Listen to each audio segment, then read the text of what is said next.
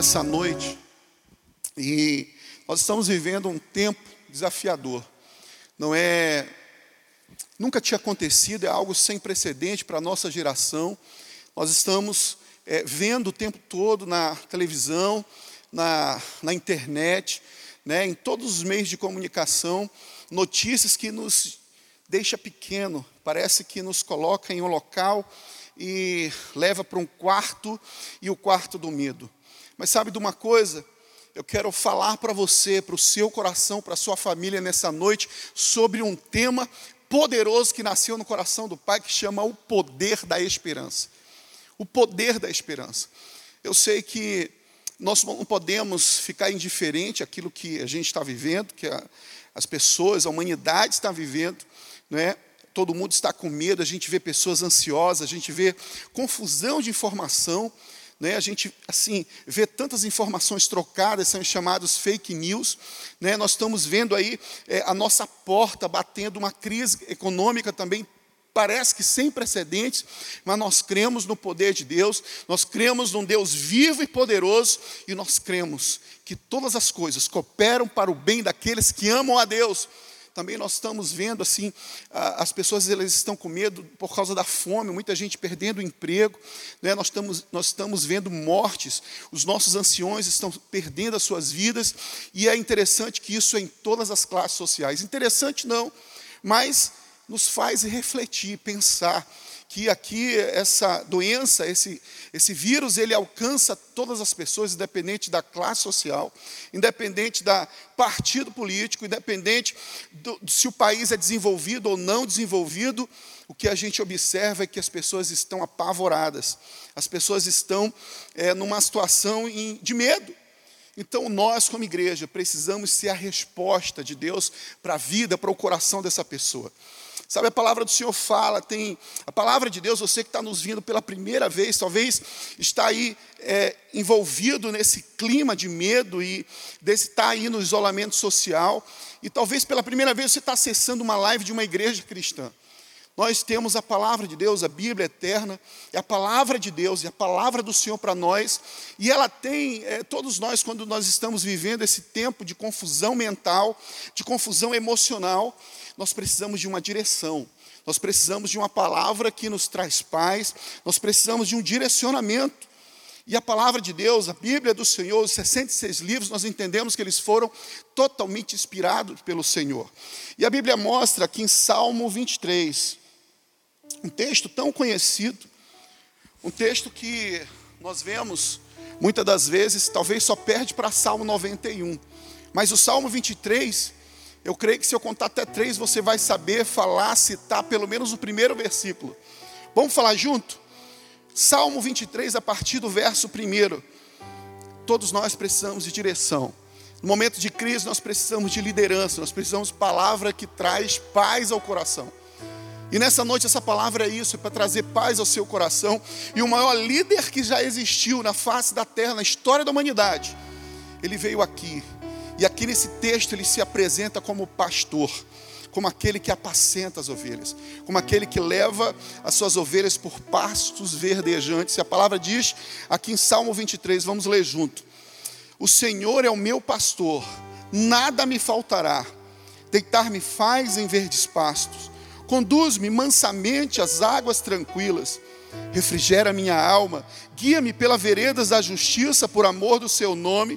Ainda que eu andasse pelo vale da sombra da morte, não temeria mal algum, porque tu estás comigo, a tua vara e o teu cajado me consolam. Preparas uma mesa perante mim, na presença dos meus inimigos, unge a cabeça com óleo, e o meu cálice transborda.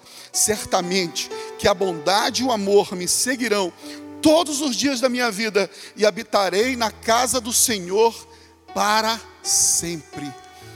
Sabe, querido, hoje nós não fizemos, mas nós temos um hábito de na nossa igreja, antes de lermos a palavra até, nós levantamos a Bíblia, a palavra do Senhor, o mais alto que a gente pode, e nós fazemos uma pequena declaração.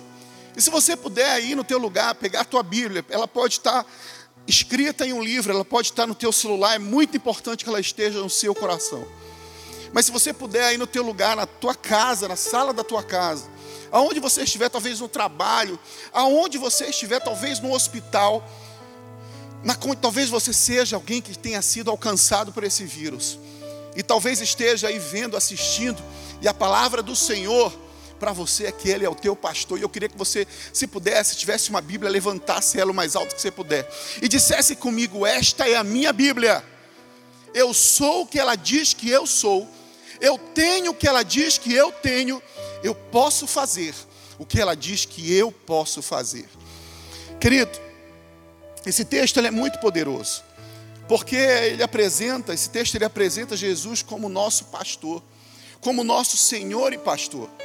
Sabe, esse texto ele foi escrito pelo, por Davi.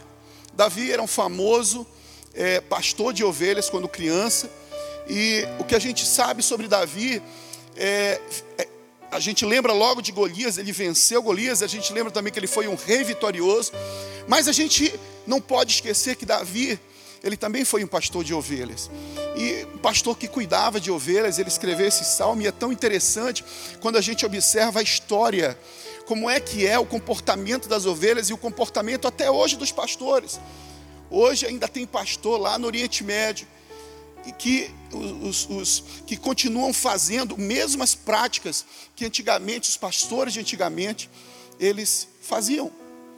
Então é, é tão interessante que esse texto ele coloca Jesus como o pastor. Ele diz assim: o Senhor é o meu pastor e nada me faltará. Quando você pensa nesse versículo, você diz assim: peraí, mas está me faltando. Talvez o que esteja te faltando é a saúde. Mas Davi, inspirado pelo Senhor, diz que nada faltaria. Mas sabe, uma das características do pastor lá, como Davi era, até hoje existe, é que ele se preocupava com as ovelhas. As ovelhas elas eram guiadas, direcionadas pelo pastor, e ele levava, tirava as ovelhas ali do, do curral e a conduzia pelo deserto para alcançar uma, um pasto verdejante, para alcançar comida, água. E quem guiava, quem direcionava era o pastor. Esse versículo ele é mais conhecido e muitas das vezes a gente diz, interpreta ele de forma incorreta, porque diz assim que nada pode faltar. Se ele é o meu pastor, nada faltará.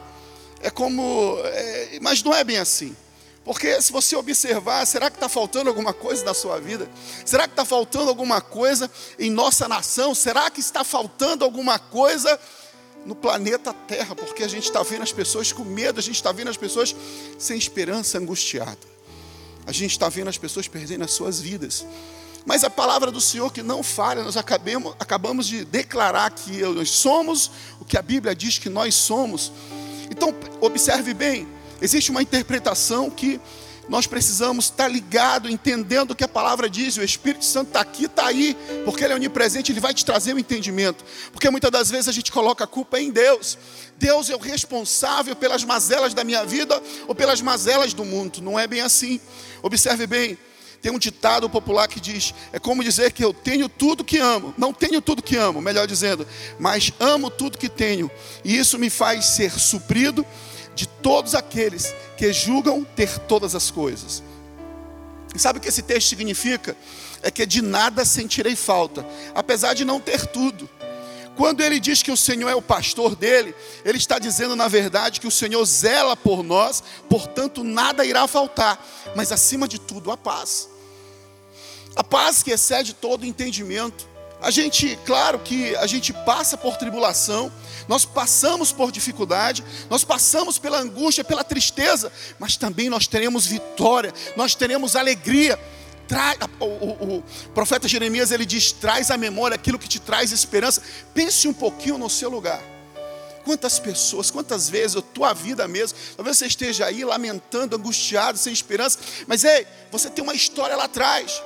Quantas vezes o Senhor te livrou, quantas vezes o Senhor cuidou de você, quantas vezes, quantas vezes, quantas vezes, quantas vezes você sentiu o cuidado, o zelo do Pai, quantas vezes Ele foi o teu pastor e te direcionou e te colocou com mão poderosa no local que hoje você está. Sabe de uma coisa? Não podemos olhar para trás e, e, esquecer daquilo que Deus fez em nossas vidas. Não podemos fazer isso. Esse versículo ele é poderoso, essa palavra ele é poderosa, porque ele coloca o Senhor como nosso pastor, mas talvez faz tempo que você não o considera como pastor. Faz tempo que você não chama o Senhor como pastor. Talvez você olhe para os pastores atuais e tudo que você tem é ojeriza de pastor, está com medo de pastor. Talvez quando fala de ofertas, não, pastor só quer oferta. Deixa eu te dizer uma coisa. Deus ele não precisa do nosso recurso, que precisa do nosso recurso é a obra do Senhor. Quando você, quando a gente oferta e dizima na casa do Pai, Deus está nos oportunizando de honrar Ele com os nossos recursos, para que, e, e, para que a gente saiba que nós podemos sim cooperar com a expansão, com o crescimento, com a pregação do Evangelho. Talvez, talvez você nunca pregou para ninguém, mas o teu recurso já pregou. Então não é Deus que precisa do teu recurso, não, não misture as coisas. Ele é o seu pastor, sim. Talvez você tenha um entendimento errado de pastor. Talvez você tenha, e a tua referência de pastor e de líder e de Deus, talvez vinha do teu pai. Talvez a teu pai, talvez tenha, você tenha aprendido com seus pais a ter uma criação, talvez dura, uma criação distante.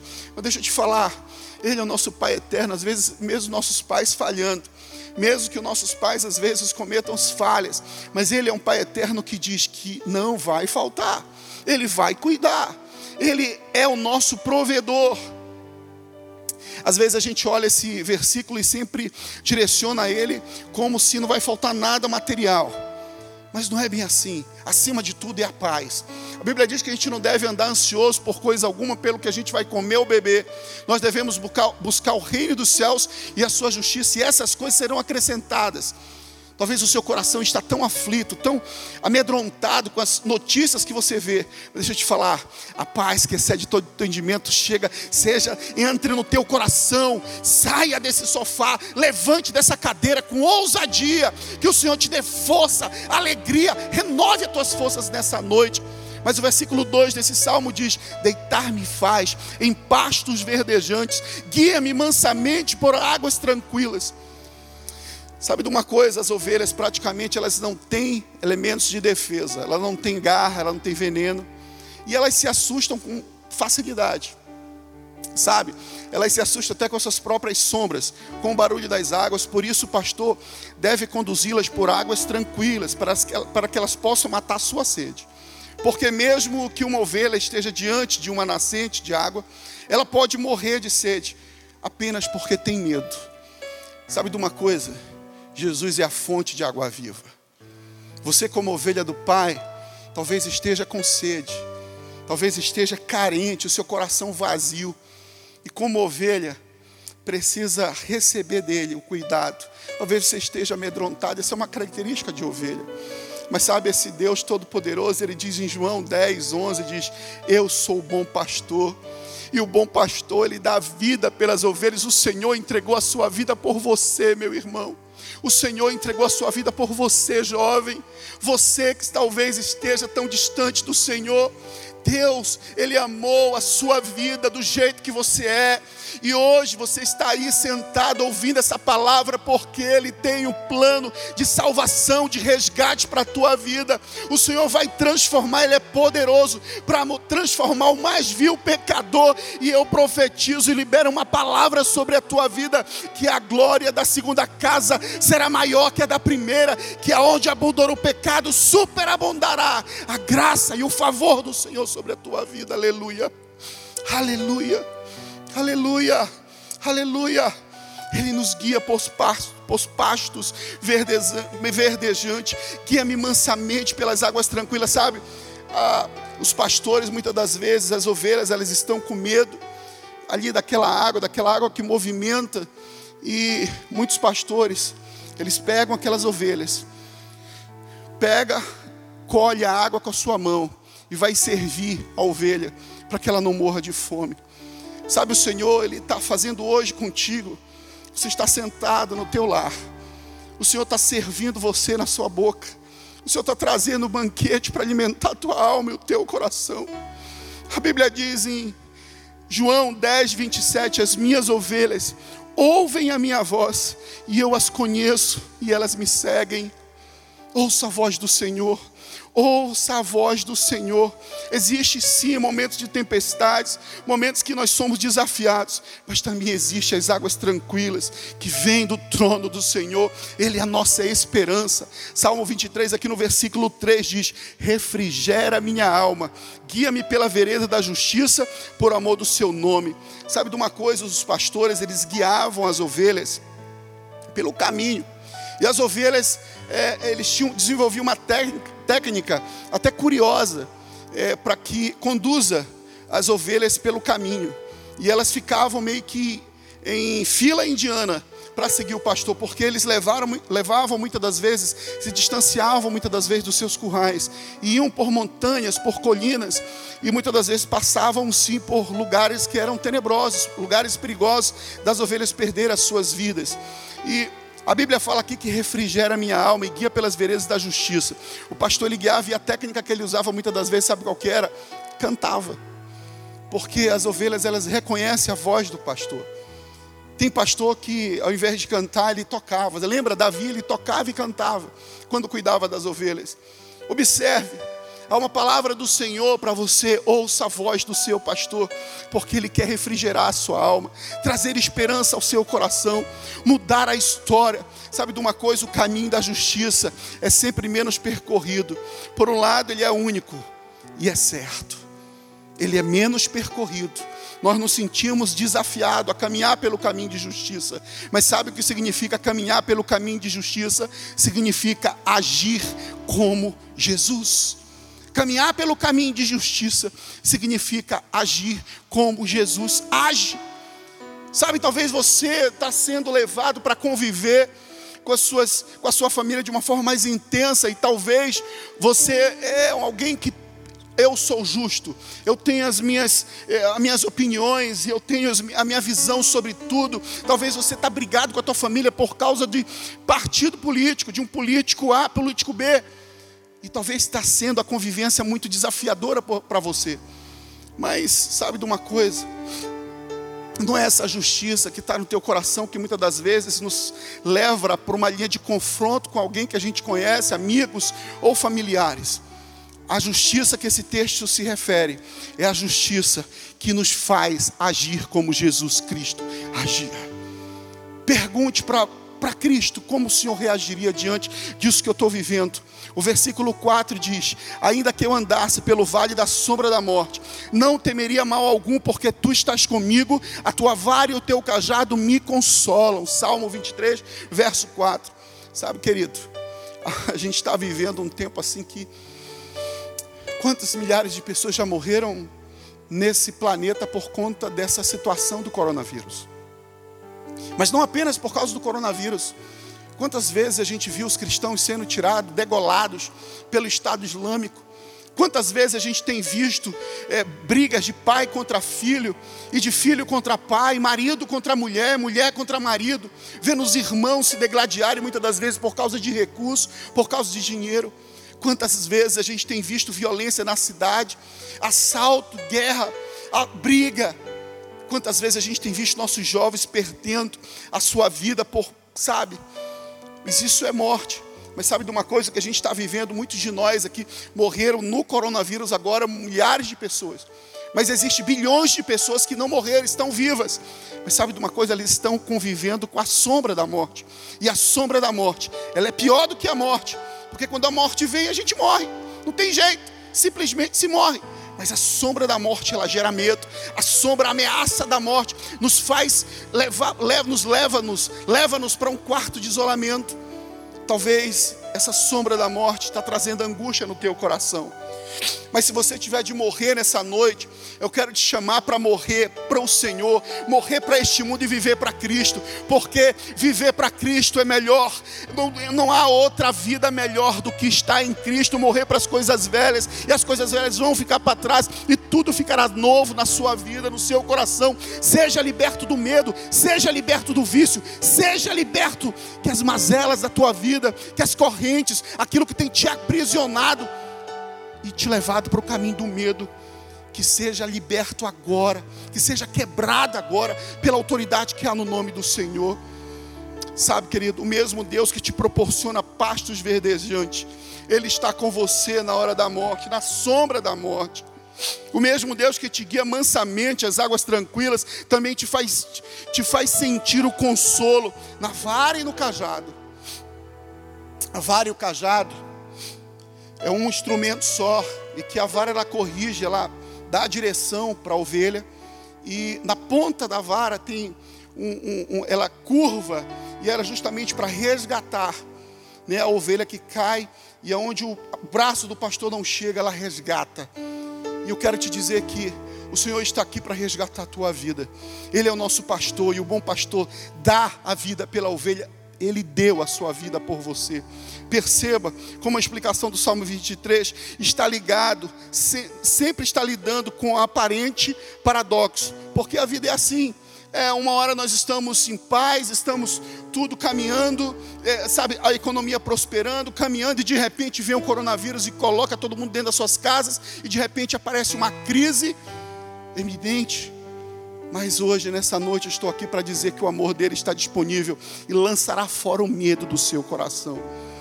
A mensagem, os cenários, eles irão mudar, mas o Senhor, Ele será nosso, Ele é o mesmo Deus, Ele é o nosso Deus. Às vezes o cenário eles mudam, às vezes a gente vive um tempo de alegria, às vezes é um tempo de guerra, há tempo para tudo. Sabe, pode mudar a história, pode mudar, passar a história. Nós não somos igreja do Senhor. A palavra para você nessa noite é: você não é um instante apenas, na linha do tempo da história da humanidade. Você não é esse instante, você é a igreja do Senhor, você é voz profética do Pai. Libere palavra de vida sobre a vida das pessoas no qual você tem influência. Libere palavra de vida sobre a vida da sua família, dessa pessoa, desse, desse ancião que está com medo de sair para a rua. De fato, nós temos que protegê-lo, mas ele não pode ficar com medo. O medo não vem de Deus, o amor do Senhor lança fora todo medo libere palavra de bênção.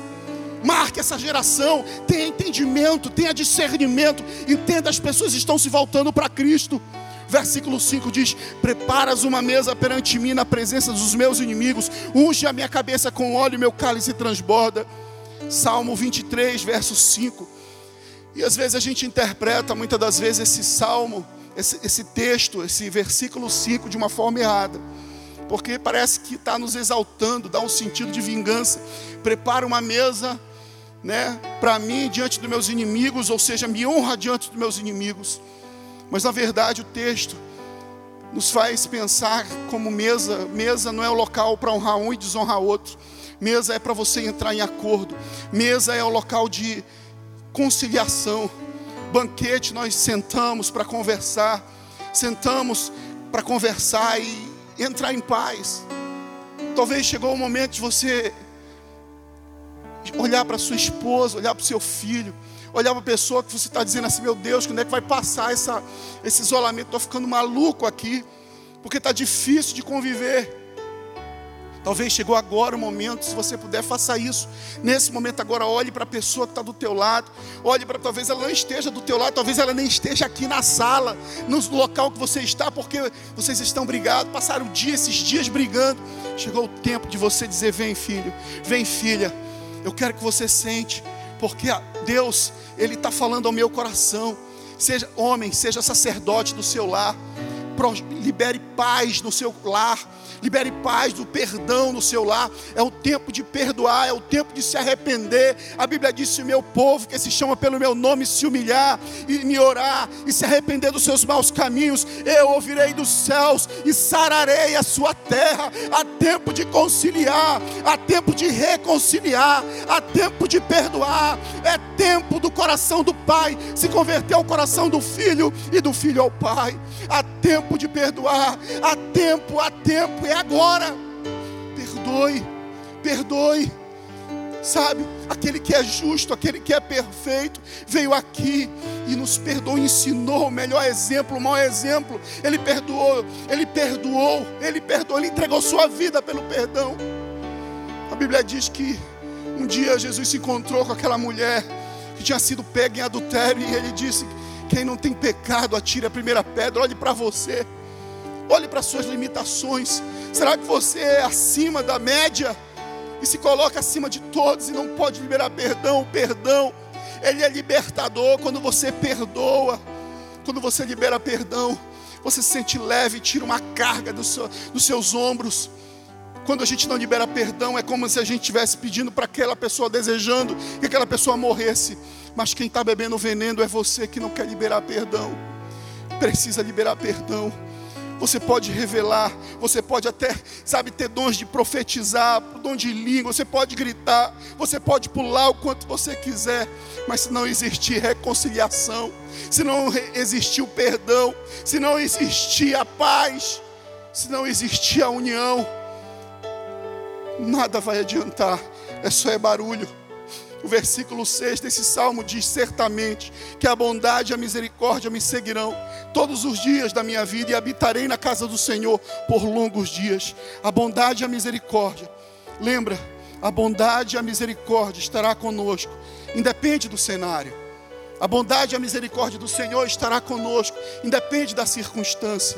Não depende da circunstância. Em outras palavras, não importa se você está passando pelo vale da sombra da morte ou pelos pastos verdejantes, o importante é saber, é refletir, é pensar se o Senhor tem sido teu pastor. Se o Senhor tem sido teu pastor da tua vida, se o Senhor tem sido pastor da tua família, se o Senhor tem sido se você tem refletido a imagem e semelhança do Senhor no teu trabalho. Que resposta você tem dito para as pessoas do teu trabalho que estão com medo? Que, que palavras você tem liberado nas redes sociais? Que tempo, que, o que você tem ocupado o teu tempo? Há tempo de clamar, e esse agora é o tempo de prantear, é o tempo de chorar, é o tempo de se arrepender, é o tempo de buscar a Deus e trancar no quarto. Sabe, muitas lições a gente aprende disso que a gente está tirando, vivendo. Nós aprendemos que a gente não precisa de muito para viver. Nós aprendemos também que nós podemos ser solidários ao próximo. Nós aprendemos também que nós podemos, é, sabe, aliás, o caráter de muitos tem sido revelado, porque a gente está vendo a ganância das pessoas, vendendo álcool gel falsificado a um preço exorbitante, a máscara. Você imagina, querido, como que é o coração corrupto do humano? O Senhor está com os olhos voltados para essa nação. O Senhor está voltando os seus olhos para o planeta Terra. O pecado chegou. A conta bastou. Querido, como igreja se arrependa. Como igreja clame pela misericórdia do Pai.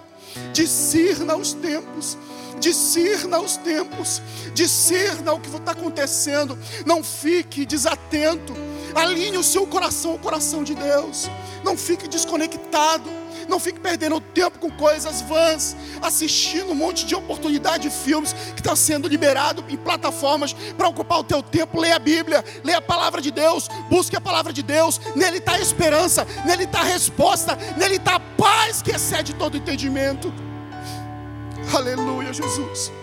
Eu quero ler alguns salmos, encerrar e trazer alguns, algumas, algumas palavras de Deus para alegrar e para incentivar você. Salmo 42 diz: Porque estás abatido a minha alma, porque te perturbas dentro de mim, espera em Deus, pois ainda o louvarei. Ele é a salvação da minha face e o meu Deus. Eu queria que você falasse. Eu queria que no seu lugar você falasse, libera a palavra. Fala mesmo. Eu não estou te vendo, você está me vendo. Mas sabe de uma coisa? Deus está me vendo e está te vendo. E Satanás também está te vendo. Libere palavra agora. Essa palavra está em Isaías 40, 31. Libere agora. Gere, crie atmosfera, mude atmosfera sobre a cidade de Belém, na sua casa. Seja um agente de Deus agora, nesse tempo. Seja a resposta de Deus. A Bíblia fala em Isaías 40, 31 diz: Mas aqueles que esperam no Senhor renovarão as suas forças, subirão com asas como águia, correrão e não se cansarão, caminharão e não se fadigarão. Salmo 121 diz: O Senhor te guardará de todo mal, Ele guardará a tua alma, o Senhor guardará a tua entrada e a tua saída, desde agora e para sempre. Miqueias 7,7 diz: Eu, porém, esperarei no Senhor e esperarei no Deus da minha salvação, o meu Deus me ouvirá. Hebreus 10, 23 diz: retenhamos firmes a confissão da nossa esperança, porque Ele é fiel, o que prometeu. Sabe, querido, tem um texto, esse texto em Romanos 5, 3, 4 diz: e não somente isso, mas também nos gloriamos na tribulação, sabendo que a tribulação produz paciência, e a paciência é a esperança, e a esperança, e a, a experiência, e a experiência é a esperança. Então o texto diz, eu vou ler novamente. E não somente isso, mas também nos gloriamos nas tribulações, sabendo que a tribulação produz paciência, e a paciência a esperança, a experiência, e a experiência, a esperança, a esperança, a esperança não quer sair da minha boca, porque Ele é a nossa esperança. E último texto que eu quero dizer para você, você que está me ouvindo, você que está me assistindo, Mateus 11, 28 diz: Vinde a mim, todos os que estáis cansados e oprimidos, eu vos aliviarei. Não é eu que posso aliviar a sua dor, não é eu que posso lançar fora o medo, é o Deus que eu sirvo, Ele está aqui e Ele está aí na sua casa, Ele está aqui, mas Ele está aí no seu trabalho, Ele está aqui, mas Ele está aí aonde você está, Ele é onipresente, Ele conhece a sua dor, Ele conhece o que você está precisando. Ele conhece exatamente a tua dor. E a resposta que você precisa está nele. Aquilo que você precisa está nele. Ele é a fonte de vida. Ele é a fonte de esperança. Se você é alguém que sabe que precisa voltar para os caminhos do Pai, sabe que quer receber Jesus como único e suficiente Salvador, quer voltar e quer receber essa paz que excede todo entendimento. Nesse momento nós vamos fazer um louvor. Enquanto a gente está fazendo esse louvor, eu quero que você escreva. Faça aí alguma hashtag, escreva, marque, mande no comentário. Eu quero me, me decidir por aceitar a Cristo. Deixe seu contato, mande no direct. E nós vamos entrar em contato com você, nós vamos ligar para você. Você não está sozinho, nós como igreja não estamos com a porta fechada, porque Deus é onipresente. Nós estamos entrando dentro da sua casa. Milhares de pessoas estão se rendendo a Cristo. Milhares de pessoas estão buscando ao Senhor. Essa semana eu estive numa grande loja em Belém. E chegando lá eu ouvi no sistema de som da loja. O sistema de som estava cantando uma canção. Distante de ti, Senhor, não posso viver, não vale a pena existir. Eu achei tão interessante porque as pessoas estavam ali meio que com vergonha de cantar, mas elas estavam cantando. Elas estavam cantando. Elas estavam cantarolando bem baixinho. E a canção dizia, bem baixinho: Distante de ti, Senhor, não posso viver. Não vale a pena existir. Escuta o meu clamor, mas que o ar que eu respiro, preciso de ti. Essa noite, se você precisa do Senhor, agora chegou o momento. Chegou o momento de você se arrepender dos seus maus caminhos. Chegou o momento de você se voltar para o Pai. Talvez você seja alguém que esteja longe dos caminhos do Senhor, talvez seja já foi um pregador da palavra, já foi um ministro do evangelho. E de alguma forma se decepcionou e hoje está vendo a igreja entrando no seu lar, talvez é a primeira vez que você está me vendo. Sabe, tem uma canção que diz assim: Chegou o tempo de você se arrepender. E a canção diz assim: Eu vou voltar para casa do Pai. Eu quero o amor da casa do meu Pai e repousar tranquilo nos braços do meu Pai. O meu Pai, Ele é o porto seguro.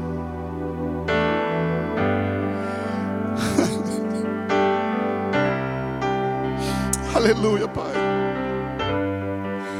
Aleluia, Pai. Pai, sei que não mereço mais. Eu não tenho para onde ir. Eu tenho tanta saudade de conversar contigo. Saudades do meu amigo, saudades do meu pai.